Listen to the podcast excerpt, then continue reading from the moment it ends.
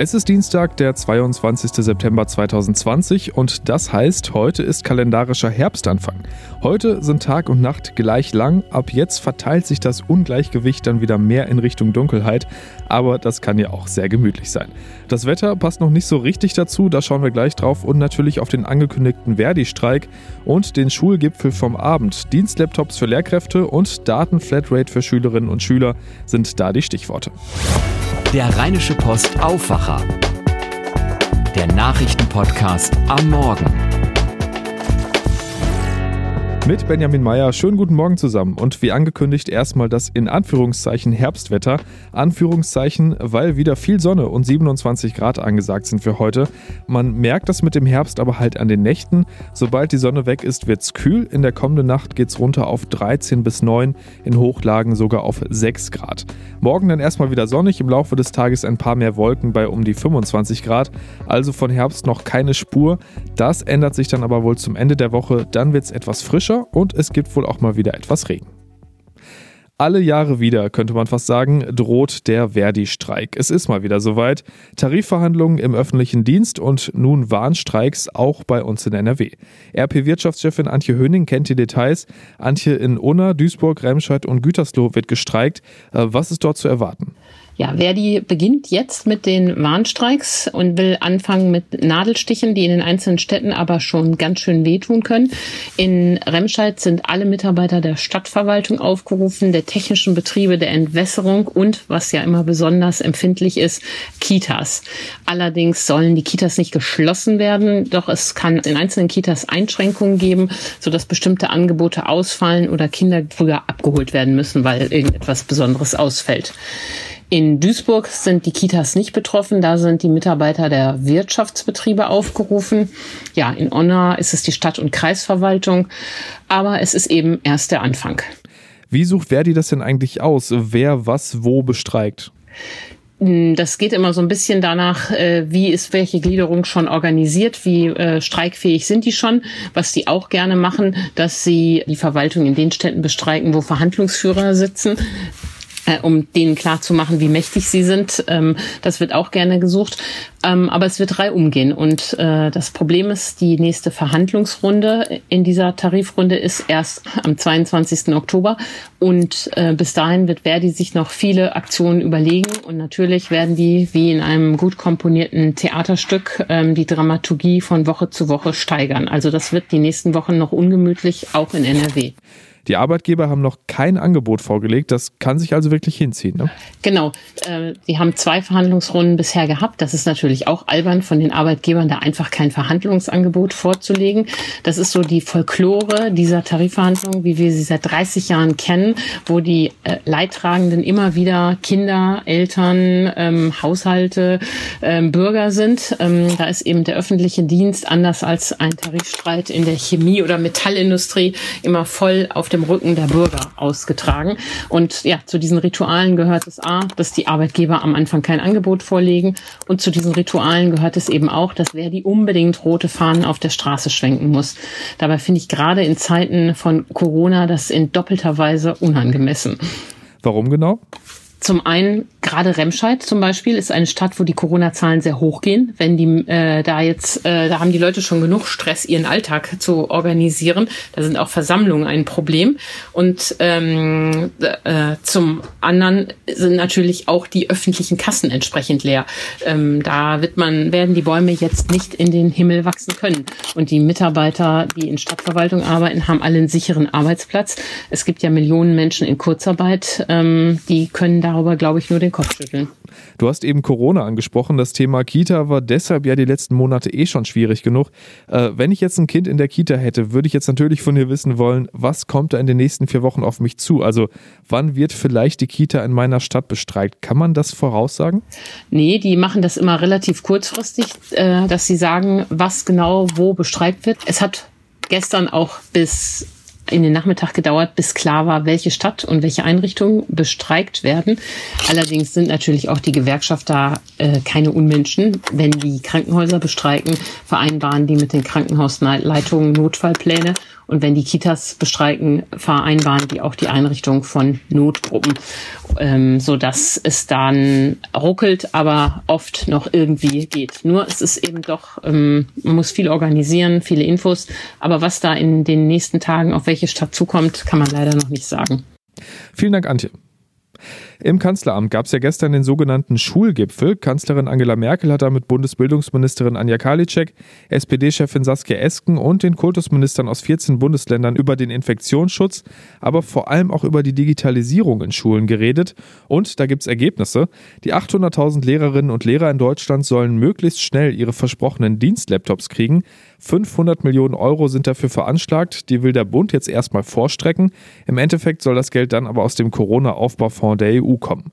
Auch nicht ganz unwichtig, nochmal 500 Millionen Euro sollen für die Ausbildung und die Finanzierung von Leuten ausgegeben werden, die sich um die Technik an Schulen kümmern, also für Administratoren. Die Vereinbarung dafür ist wohl auch so gut wie unterschriftsreif. Und es soll eine Datenflatrate für Schüler geben. Bundesbildungsministerin Anja Karliczek dazu. Ich habe mit einigen äh, Telekommunikationsanbietern gesprochen. Andere Telekommunikationsanbieter haben sich dem jetzt angeschlossen, sodass es eine Flatrate geben soll für alle Schüler, einen Datentarif für 10 Euro pro Monat der dann eben auch gerade für die bedürftigen Schüler dann nochmal aus dem Bildungs- und Teilhabepaket finanziert werden kann, sodass eben auch die Frage geklärt ist. Heißt Flatrate für 10 Euro und kostenlos für bedürftige Schülerinnen und Schüler.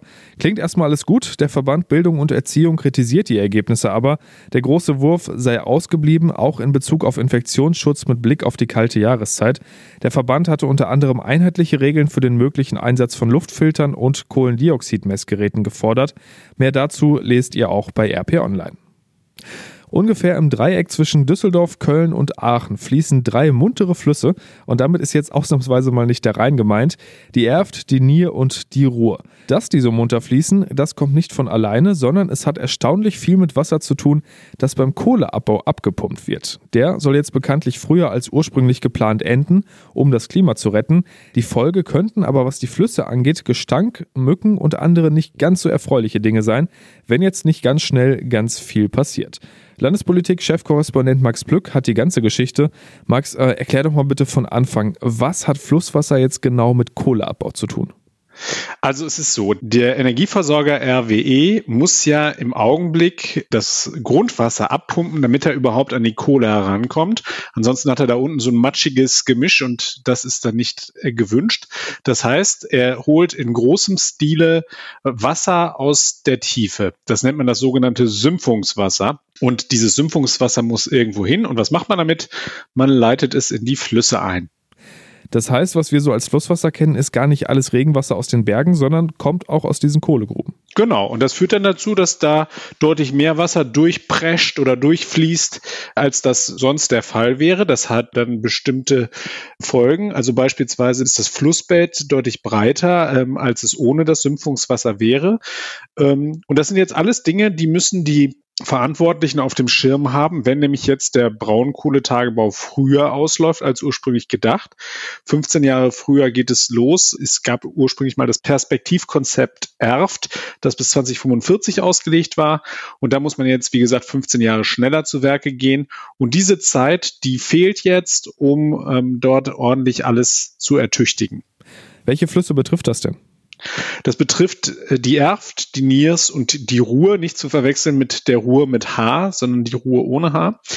Und Einerseits müssen jetzt äh, die Flüsse umgebaut werden, damit es nicht einfach Rinnsale gibt, damit es, also wenn, wenn man dort äh, ein zu breites Flussbett hat, hat mir der ähm, Experte vom Erfverband, Dietmar Jansen, erklärt, dann äh, läuft man Gefahr, dass äh, dort die Fließgeschwindigkeit zu langsam wird, dann hat man stehende Gewässer. Das heißt, was ist die Folge? Man hat mehr Mücken, man hat möglicherweise ein Fischesterben, es riecht unangenehmer, ähm, aber äh, wir haben auch ein weiteres Problem und das betrifft die Kläranlagen. Das klingt fies. Äh, was ist denn mit den Kläranlagen? Also wir, wir produzieren ja Abwasser und dieses Abwasser, äh, das wird von den Kläranlagen aufbereitet. Das ist nicht hundertprozentig sauber, da sind immer noch ein paar Reststoffe drin und die werden dann in die Gewässer eingeleitet, aber das äh, gibt es ganz bestimmte Vorgaben, dass das nicht gefährlich ist. Äh, nur man braucht eine gewisse Wassermenge in den Flüssen, die eben dieses gereinigte, aufbereitete Wasser aufnehmen können. Wenn jetzt aber dieses Sümpfungswasser wegfällt, dann sind die Kläranlagen nicht mehr in der Lage, äh, im gleichen Umfang anfangen, ähm, das, das Wasser abzugeben. Das heißt, die müssen auch aufwendig dazu ertüchtigt werden. Also da muss es dann noch eine zusätzliche Filterstufe geben, beispielsweise, um Mikroplastik und so weiter daraus zu kriegen. Und für all dies ähm, muss man jetzt zusehen, dass man halt eben schnell Lösungen hinkriegt äh, und zwar deutlich schneller als ursprünglich gedacht. Und was heißt das für uns? Das bedeutet, dass wir äh, da mehr Geld ins System reinschießen müssen, dass wir mehr Personal brauchen. Und vor allem die Verfahren müssen äh, schneller werden. Wenn ich beispielsweise mir die Erft anschaue, ich habe da kurze äh, Abschnitte, die müssen dann eben ertüchtigt werden. Da muss ich möglicherweise Land ankaufen, da muss ich äh, den Naturschutz beachten, da muss ich Denkmale muss ich beachten und so weiter. Also da, man merkt schon, da ist ganz viel dahinter. Das äh, braucht einen enormen Planungs- und Zeitaufwand. Und ähm, da ist jetzt ordentlich Druck auf dem Kessel, würde ich sagen. Und äh, da muss jetzt ganz schnell ganz viel passieren, damit ähm, dann nachher am Ende ähm, das auch alles rechtzeitig fertig ist. Dafür gibt es nämlich auch noch einen Grund. Und der besteht worin? Der besteht darin, ähm, dass wir die jetzt für die Region nötigen ähm, Gewerbe- und Wohngebiete, die wir ja brauchen, weil da bricht jetzt ganz viel weg. Also da brechen jetzt äh, Arbeitsplätze weg und so weiter. Also da müssen wir jetzt einen Strukturwandel erzeugen. Ähm, und deswegen ist ja die Überlegung, dass man da halt neue Unternehmen ansiedelt. Nur ein Unternehmen kann ich halt eben am Ende auch nur ansiedeln, wenn ich es schaffe, dort eben das Gewerbegebiet auch entsprechend an äh, Wasserversorgung und Wasserentsorgung anzuschließen. Und wenn die vorher geschilderten Dinge nicht alle rechtzeitig passieren, dann wird es schwierig. Und dann wird es auch schwierig mit der Neuansiedlung. Bleibt noch die Frage, äh, wer bezahlt das Ganze denn überhaupt? So, das ist jetzt, äh, da sind wir jetzt schon sehr im Detail. Also es ist tatsächlich so, dass ähm, die, das Land äh, und die ähm, Kommunen da im Lied sind. Ähm, jetzt könnte man natürlich sagen, ja, Moment, RWE hat doch da alles weggebaggert, dann sollen die das auch bezahlen. Naja, die Argumentation ist eine andere. RWE hat ja gerade durch das Absümpfen äh, derzeit beispielsweise im Falle der Wasserwerke dafür gesorgt, dass sie eben einfacher äh, das Abwasser da wieder einleiten konnten, weil sie eben mehr Flusswasser zur Verfügung gestellt haben. Und äh, insofern sind sie da tatsächlich raus. Sie beteiligen sich mit einem äh, kleinen Beitrag im einstelligen Millionenbereich an der äh, Umgestaltung, also der Renaturierung von äh, von Flüssen wieder erft. Ähm, aber auch da gibt es Kritiker, die sagen, da muss deutlich mehr kommen. Da wird also noch viel diskutiert werden. Vielen Dank, Max. Gerne. Jetzt der Blick nach Düsseldorf. Da hat Philipp Klees aus den Antenne Düsseldorf Nachrichten den Überblick. Guten Morgen, Philipp. Ja, schönen guten Morgen, Benjamin. Fortuna-Fans, die Karten für das erste Heimspiel der Saison gegen Würzburg bekommen haben, wissen jetzt, was äh, auf sie am Samstag zukommt. Das Hygienekonzept steht.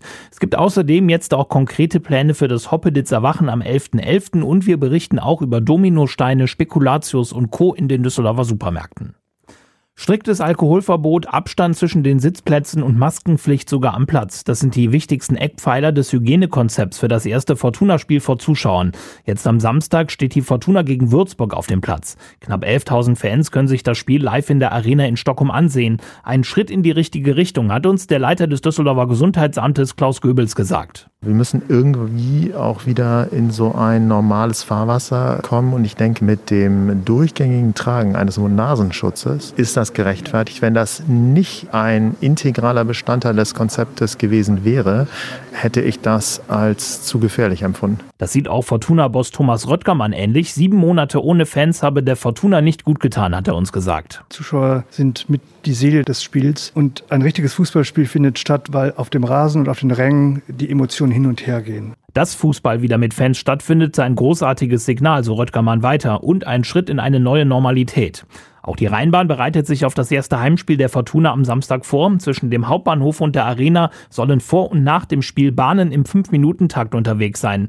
Dadurch soll es in den Bahnen genügend Platz für die Zuschauer geben. Außerdem gelten für Zuschauer je nach Sitzplatz unterschiedliche Haltestellen, um die Wege zu vereinfachen. Weitere Infos stehen auch bei den Nachrichten auf antennedüsseldorf.de.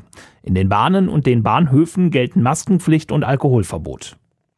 Wir wissen seit Ende der vergangenen Woche, dass Karneval weitestgehend abgesagt ist. Und jetzt wissen wir auch, dass Hoppeditzer Wachen anders über die Bühne gehen wird, als wir es kennen. Das Komitee Düsseldorfer Karneval wollte bis zuletzt den Hoppeditz vor knapp 500 Zuschauern auf dem Marktplatz aufwachen und reden lassen. Diese Pläne wurden jetzt einkassiert. Das CC plant jetzt mit einer kleinen Feier möglicherweise im Innenhof des Rathauses mit dem Oberbürgermeister, dem CC-Präsidenten und den Präsidenten der CC-Vereine. Dieses Konzept müsse aber noch mit der Stadt abgestimmt werden, heißt es. Karnevalisten sollten auf den Besuch der Altstadt verzichten. Man versuche, die Rede und auch das musikalische Rahmenprogramm zu streamen, so ein CC-Sprecher. Heute ist Herbstbeginn. In den Supermärkten in Düsseldorf sieht es aber immer wieder schon nach Weihnachten aus. Das Geschäft mit Lebkuchen, Dominosteinen und Christstollen hat wieder begonnen. Das sei mittlerweile zu dieser Zeit im Jahr üblich, hat uns auch Karina Peretzke vom Handelsverband NRW bestätigt. Es geht tatsächlich jedes Jahr um die gleiche Zeit los, nämlich zum Herbstanfang kommt das Herbstgebäck in die Läden. Gerade in den letzten Jahren kam das wahrscheinlich vielen komisch vor, weil es noch so sehr sommerlich war. Die Nachfrage sei auch jetzt schon vorhanden. Weihnachtssüßigkeiten wie Schokoladen, Nikoläuse und Adventskalender kommen aber erst später in die Geschäfte, und zwar Ende Oktober, Anfang November. Der Handelsverband möchte zudem mit einer neuen Kampagne dafür sorgen, dass wir wieder mehr im Geschäft einkaufen gehen. Über Videos, die sozialen Medien und Werbung vor Ort möchte der Handelsverband Deutschland das Shoppen im Geschäft als anfassbar gut präsentieren. Am Oberlandesgericht Düsseldorf beginnt heute der Prozess gegen einen mutmaßlichen IS-Terroristen. Der Mann soll unter anderem die Ermordung eines Islamkritikers geplant und Anschläge in Deutschland vorbereitet haben. Er war im Frühjahr 2019 verhaftet worden. Weitere Infos hat Antenne Düsseldorf-Reporter Mark Pesch. Der Angeklagte soll im Januar 2019 eine IS-Terrorzelle gegründet und sich der Befehlshierarchie des sogenannten Islamischen Staats unterworfen haben. Unter anderem soll er mit mehreren Komplizen die Ermordung eines Islamkritikers aus Neuss geplant haben. Kurz bevor es laut Generalbundesanwalt zur Umsetzung der Pläne kam, wurde der 31-Jährige von einem Sondereinsatzkommando festgenommen. Jetzt drohen 15 Jahre Gefängnis. Der Prozess soll erst im Mai 2021 zu Ende gehen. Die Antenne Düsseldorf Nachrichten nicht nur im Radio und hier im Aufwacher Podcast, sondern rund um die Uhr auch im Netz auf unserer Homepage antennedüsseldorf.de. Vielen Dank, Philipp. Und noch ein kurzer Blick auf die Themen, die heute noch spannend sind. Am Nachmittag deutscher Zeit beginnt eine wohl beispiellose Generaldebatte der UN-Vollversammlung. Nach dem Festakt zum 75-jährigen Bestehen der Vereinten Nationen gestern sollen heute Vertreter aller 193 Mitgliedstaaten sprechen. Wegen der Pandemie allerdings nicht wie normalerweise im UN-Hauptquartier in New York, sondern per vorab aufgezeichneten Videoreden. Der Ethikrat, also das Beratergremium, das bei großen gesellschaftlichen Fragen herangezogen wird, äußert sich heute Vormittag zum Thema Immunitätsausweis. Bei der Debatte geht es darum, ob Menschen, die Covid-19 überstanden haben, einen Immunitätsausweis erhalten könnten und sich damit dann nicht mehr an Beschränkungen halten müssten. Gesundheitsminister Jens Spahn sieht das vor allem im Gesundheitssystem als nützlich an, da man immune Ärzte oder Pflegekräfte ganz anders einsetzen könnte.